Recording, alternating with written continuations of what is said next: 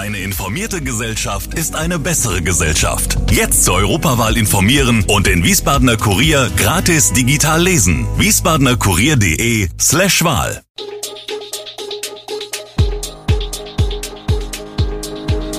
Gude, unser morgendliches News Update.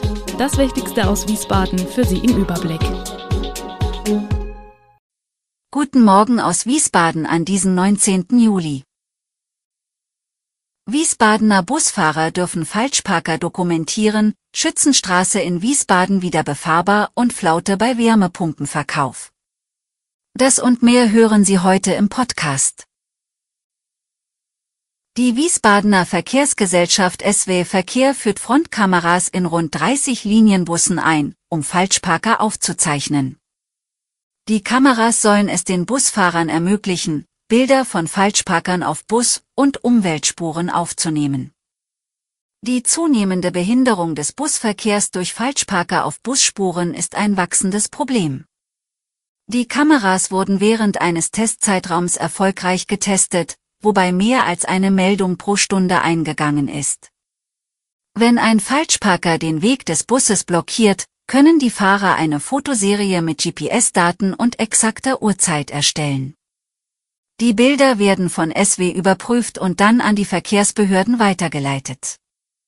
Falschparker auf Busspuren können mit einem Bußgeld von 70 Euro rechnen, während Blockierer von Umweltspuren zusätzlich einen Punkt in Flensburg erhalten können.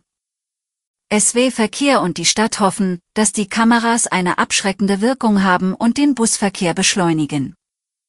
Zusätzlich plant die Stadt, die Lieferzonen im Innenstadtbereich auszuweiten, um dem Lieferverkehr Alternativen zu bieten. Die Schützenstraße in Wiesbaden ist wieder für den Verkehr freigegeben. Wegen eines Wasserrohrbruchs Anfang Mai wurde die von der Platterstraße am Ortseingang in Richtung Dürerplatz führende Straße erst einseitig und dann vollgesperrt. Untersuchungen hatten ergeben, dass die Schützenstraße doch heftiger unterspült war als gedacht. Autofahrer wurden umgeleitet, was zu erheblichen Verkehrsbehinderungen geführt hat, die sich bis in die Innenstadt auswirkten. Nach zwei Monaten ist die Fahrbahn jetzt wiederhergestellt. Der Hessische Fußballverband erlaubt künftig gemischte Teams mit Frauen und Männern. Grundlage für die Entscheidung des Vorstandes ist ein vom Deutschen Fußballbund im Juni ins Leben gerufene Pilotprojekt, das vorerst auf 48 Monate angelegt ist. In diesem Zeitraum soll in unterklassigen Ligen das gemischte Spielen ausprobiert werden. Lena Nöding, Vorsitzende des Verbandsausschusses für Frauen- und Mädchenfußball, sagt, besonders in ländlichen Regionen können Frauen durch diese Regelung Wohnordner Fußball spielen. Das Spielrecht in Herrenmannschaften bietet den Frauen eine weitere Möglichkeit, ihren Verein zu unterstützen. Bereits seit dem 1. Juli können Spielerinnen, die das 18. Lebensjahr vollendet haben, den Antrag auf ein Sonderspielrecht in Herrenmannschaften in allen Pflicht- und Freundschaftsspielen stellen. Diese Regelung gilt auch für alle Spiele in der Halle, im Futsal-Ligaspielbetrieb der Herren sowie im Breitenfußball. Die Vermüllung rund um den Frauensteiner Aussichtspunkt, Goethestein, sorgt für Unmut. Manfred Sins, Vorsitzender der Weingenossenschaft, beklagt die Zustände. Neben Essensresten und Müll entdeckte er schon eine Spritze. In der Corona-Zeit habe das Feiern draußen zugenommen und in der Folge sei der Goethestein bekannter Partyhotspot für Jugendliche geblieben. Sins befürchtet, dass der schlechte Gesamteindruck potenzielle Besucher abschreckt. Auch Gerlinde und Wolfgang Frömberg, regelmäßige Spaziergänger am Goethestein, blieben fern, als die Vermüllung überhand nahm. Trotz einiger Mülleimer bleibt die Situation problematisch, da Tiere den Inhalt verteilen. Sins fordert verschlossene Behälter, die regelmäßig geleert werden. Ortsvorsteher Harald Weber sieht das Problem weniger dramatisch, obwohl Besucher die Lage durch unerlaubte Partys verschärfen. Die Polizei kontrolliert sporadisch und verhängt Bußgelder. Das Müllproblem betrifft auch andere Orte in der Region.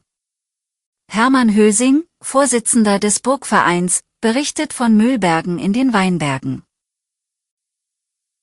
Noch vor wenigen Monaten konnten sich die Hersteller von Wärmepumpen vor Aufträgen kaum retten. Inzwischen hat sich der Wind gedreht, die Hersteller kämpfen mit einem veritablen Auftragseinbruch. Das ist auch für die Bundesregierung ein Problem. Martin Sabel, Geschäftsführer des Bundesverbands Wärmepumpe weiß, dass ab 2024 pro Jahr 500.000 Wärmepumpen neu ans Netz gehen müssten, um die Klimaziele im Wärmesektor zu schaffen. 2022 seien 236.000 Anlagen installiert worden, ein Plus von 50 Prozent gegenüber dem Vorjahr. 2023 sollten es 350.000 werden, doch werde es schwierig, dieses Ziel zu erreichen. Die für 2024 eingeplanten 500.000 Wärmepumpen dürften kaum noch zu schaffen sein. Doch warum machen die Leute plötzlich einen Bogen um die Wärmepumpe? Sabel führt mehrere Ursachen ins Feld.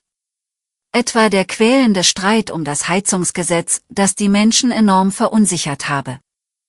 Auch die unklare Förderkulisse sorgt ebenso für ein erneutes Umdenken, wie der wieder deutlich gesunkene Gaspreis.